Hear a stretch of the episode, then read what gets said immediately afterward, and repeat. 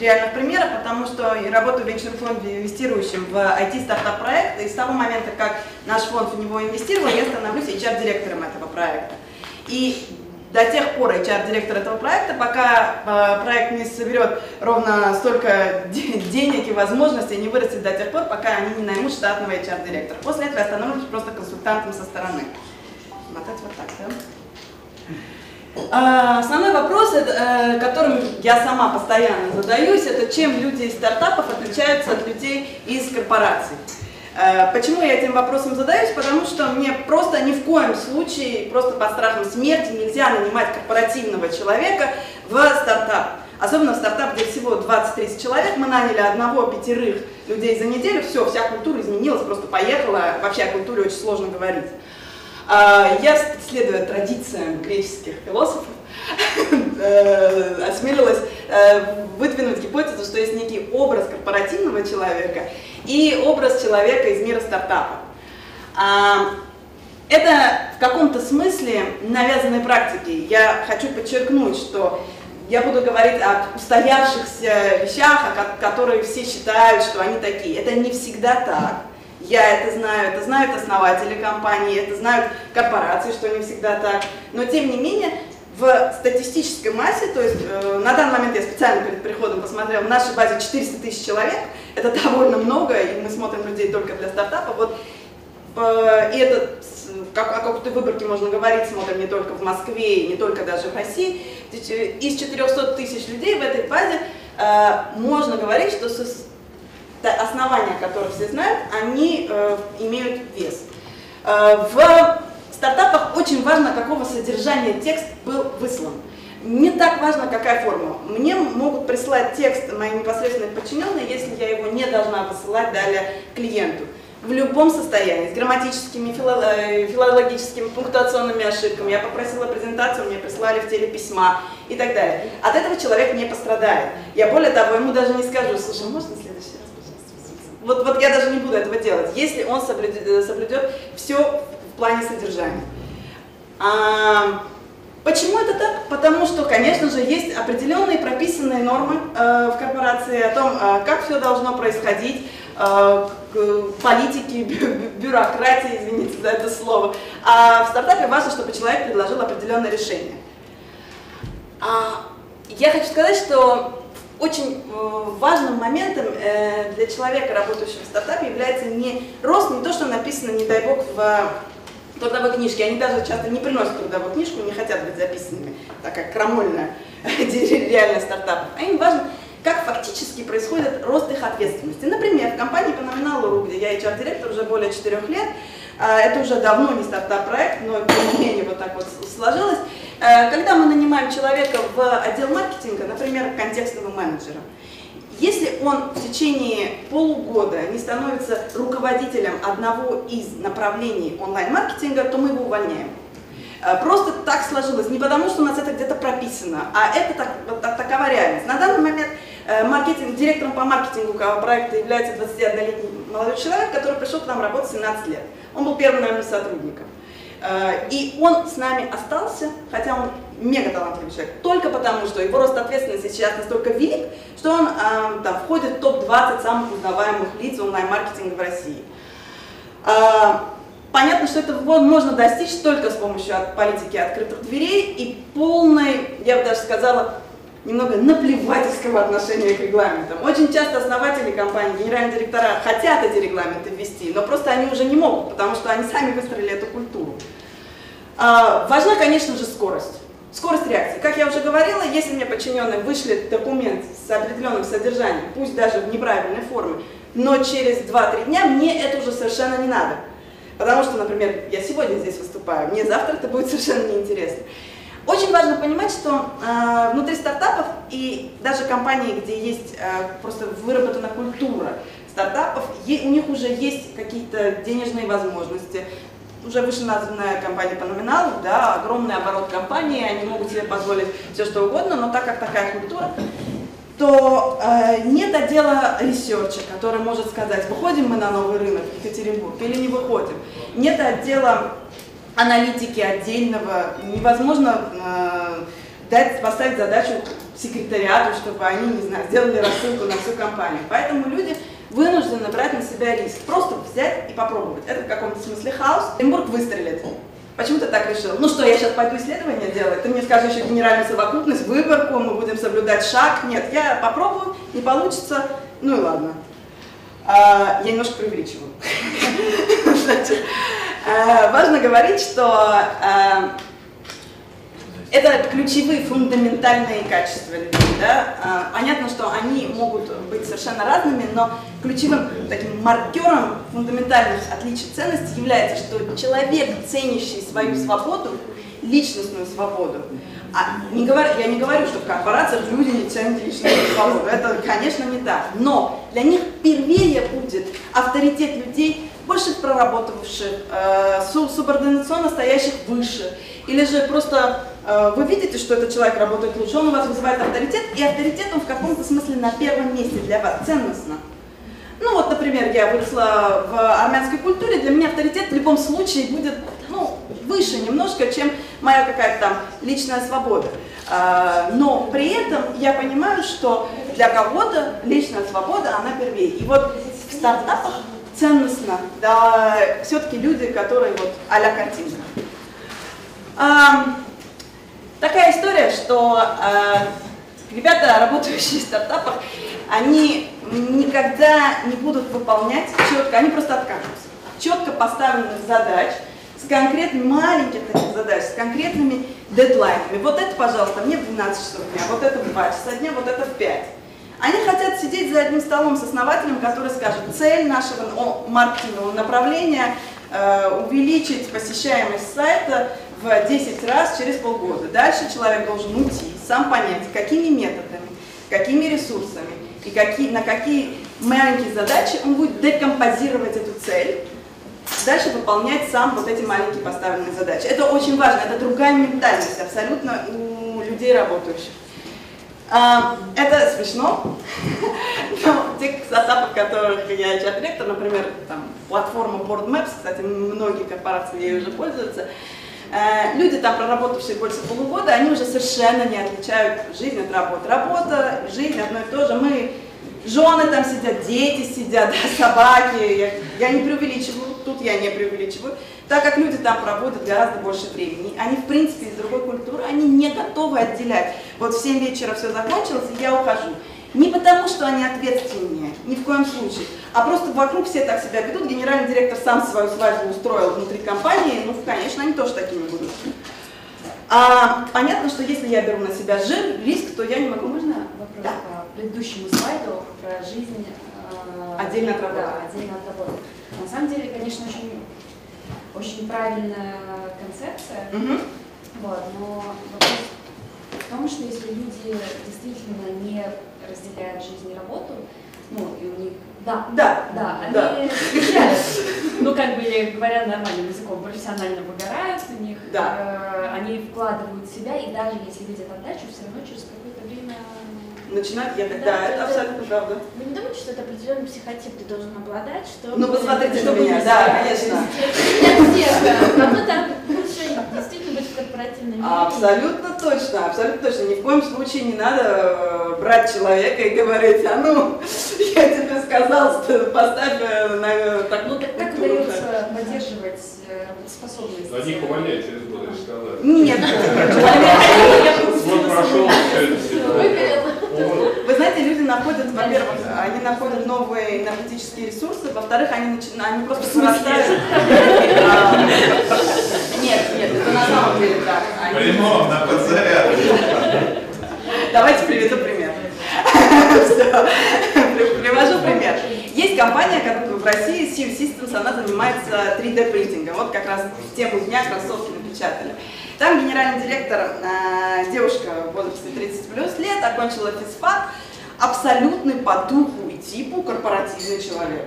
Она говорит, вот, она, почему ты мне постоянно нанимаешь людей, они приходят в 9.15. Я им говорю, в 9 начала работать дня. Они приходят в 9.15. Я говорю, у тебя стартап, у тебя 40 человек, у вас рост компании э, в 10 раз за год, ты что хочешь? Она говорит, ну понимаешь, ну вот когда я работала в Роснефти, там в 9 надо было быть. Я говорю, ты сама пошла, ну вот, вот, такой диалог. Дальше что, что мы получили? Мы получили, что я вынуждена, я так и не переспорила, я вынуждена была набирать людей из крупных корпораций, ей, которые потом менялись. И нам приходилось с ними проходить какой-то трансформационный процесс. И они, как это неудивительно, просто не выгорают. У них просто, они просто не выгорают, потому что они сами начинают своей энергией э, управлять.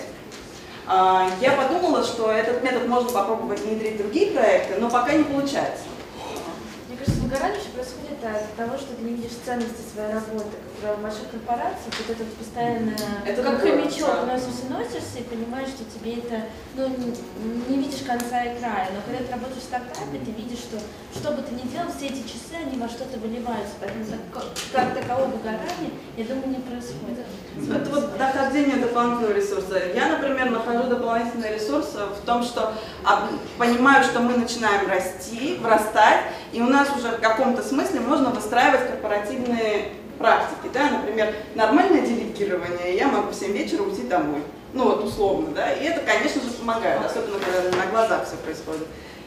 Продолжим? Второй в конце. А, это общее место, я с ним не согласна. Но я его специально сюда вынесла, потому что стартаперы так считают. Они считают, что в корпорациях а, образовываются команды большие для того, чтобы размывать ответственность и уровень ответственности людей. А в стартапах, наоборот, происходит не так. Люди собирают команды для того, чтобы реализовать продукт. Я с ним не согласна. Более того, наше исследование подтвердило, что это не так. Но э, я его сюда внесла, потому что мы говорим про некий образ корпоративного человека и образ стартап-человека, то, как остальные к этому относятся. Можно небольшое дополнение? Да. А, на самом деле командная ответственность, она не для того, чтобы размывались.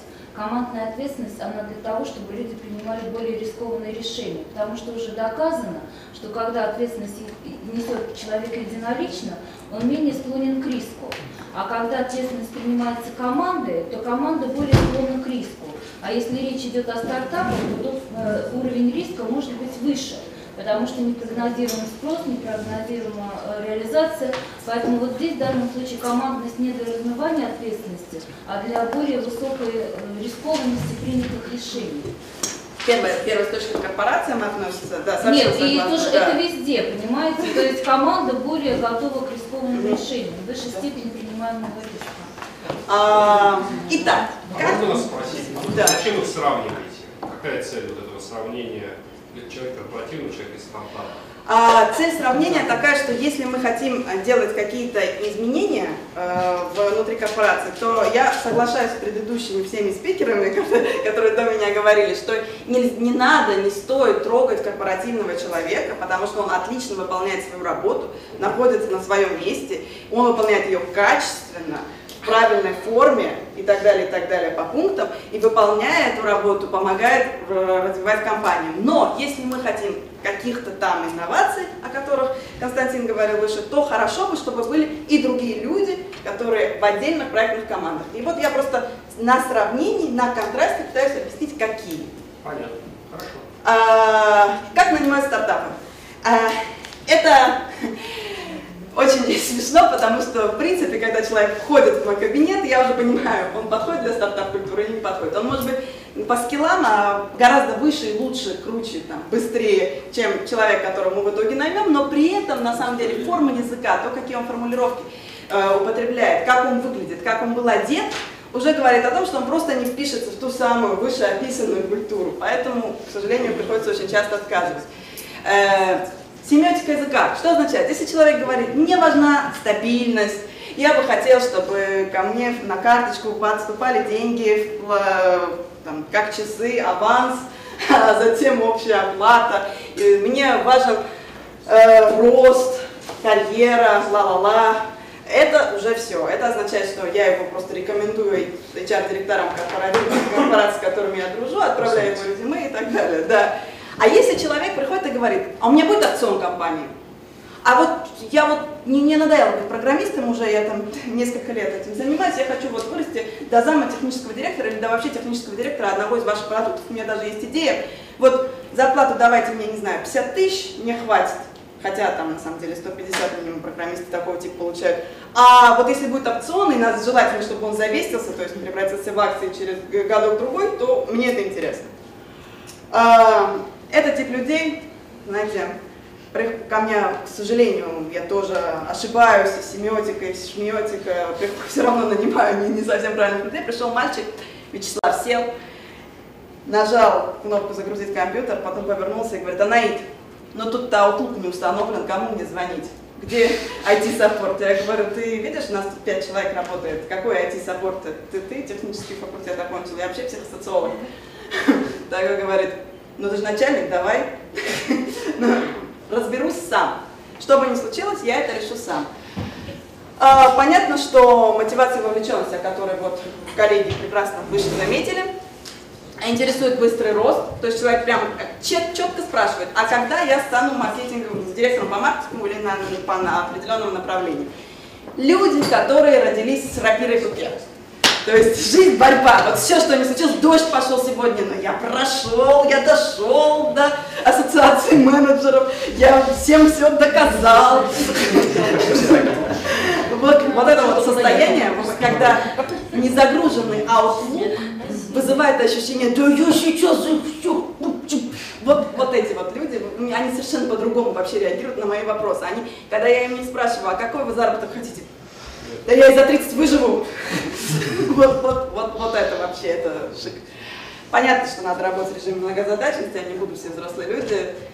А, не согласна, сразу говорю, не согласна, но бытует мнение среди HR стартапов, что предпочтение отдыха, то есть играю в футбол во дворе, или предпочитаю регби, или играю в э, настольный теннис или большой теннис, по этим маркерам тоже можно определить, к какому типу человек относится. Обычно дорогие виды спорта, а, это скорее корпоративная культура. Не согласна, более того, наше исследование доказало, что это не так, но решила сказать как интересный факт. Понятно, что если нанимать в корпорации людей такого типа, то два, два, две основные HR-проблемы – умрем искать, первое, и второе, придут и бегут. Потому, потому что они просто вот такие вот, будут приходить 9-15. А, и так, как было выше сказано, нужно внедрять проектные команды, а не пытаться две культуры соединить в одну целую. Здесь два типа людей, которые должны присутствовать обязательно в компании, то есть они должны быть обязательно наняты для того, чтобы эти проектные команды создать. Это идейные люди, которые придумывают идею о продукте. Они либо идейные, либо не. Не надо пробовать из идейного человека какими-то корпоративными штучками сделать идейного. Просто надо нанять творческую личность и дать ей этому творчеству проявляться. И э, люди, которые такие же хорошие исполнители, как корпорация, но просто чуть-чуть вот соответствуют вот этому вот более рисковому образу мысли. Четыре типа э, скиллов, э, качеств, умений должно быть в этой команде. Четыре. Они могут быть не у четырех разных людей, а по-разному комбинироваться, но при этом их четыре. Делец, предприниматель, человек, который в шестом-седьмом классе уже продавал шпаргалки своим одноклассникам. Продажник – это такой вот песок в Египте продаст. Вы, вы не представляете, приходит, у него в резюме ничего нет, ни высшего ничего нет, но он меня себя так продает, что мне не надо уже ему вот этот вопрос, а продай мне ручку. Вот это уже все. А, человек, который умеет считать и моделировать риски, вот знаете, на ходу.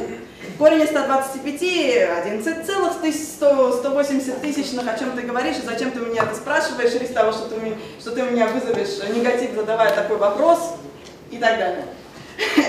Он отлично умеет читать, не применяя ничего. Ну, понятно, держатель продукта, продукт owner, который там, знает, как это вообще по-хорошему должно выглядеть. Что мы, там, HR, можем сделать, чтобы помочь людям вот, добиваться этого? Вера. Вера, ребята, у вас все получится, у таких-то, таких-то, таких-то все получилось, потому что они были, они э, старались э, в ваших условиях и даже в условиях хуже и другой корпорации. А, они должны почувствовать, что причастны не просто крупной истории, такой как Сбербанк, великой и мощной. Они должны, понять, они должны почувствовать, что это уже теперь не просто крупная история, а что-то новое в этой крупной истории. И это новое может стать не менее крупным. А, у людей должно быть бесстрашие, не надо их пугать. И понятно, что этого можно добиться либо молодыми людьми, либо просто внушаем самоуверенность.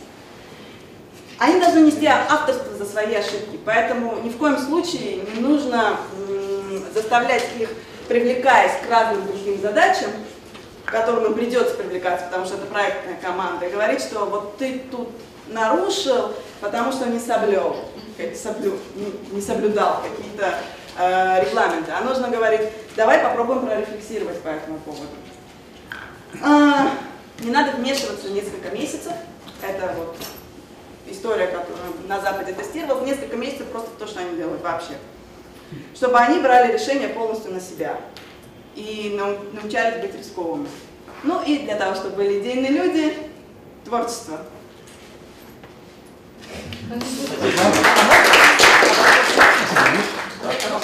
Да. Конечно. Провокационный. Давайте. А, вот вы в середине своего выступления сказали, что когда к вам ходит человек, в принципе, вы сразу понимаете, наймете вы этого человека стартап или нет. Ну, Привлечение, гипербола. А... Скажите, вопрос у меня следующий. Ага. Наших двое сегодня выступающих коллег, а, вы бы их наняли в стартап? А, смотря а вас никто не Да я, конечно, себя навела, что самоуверенность, риски. Беру. Я думаю, что да. Я думаю, что да. не проживут, это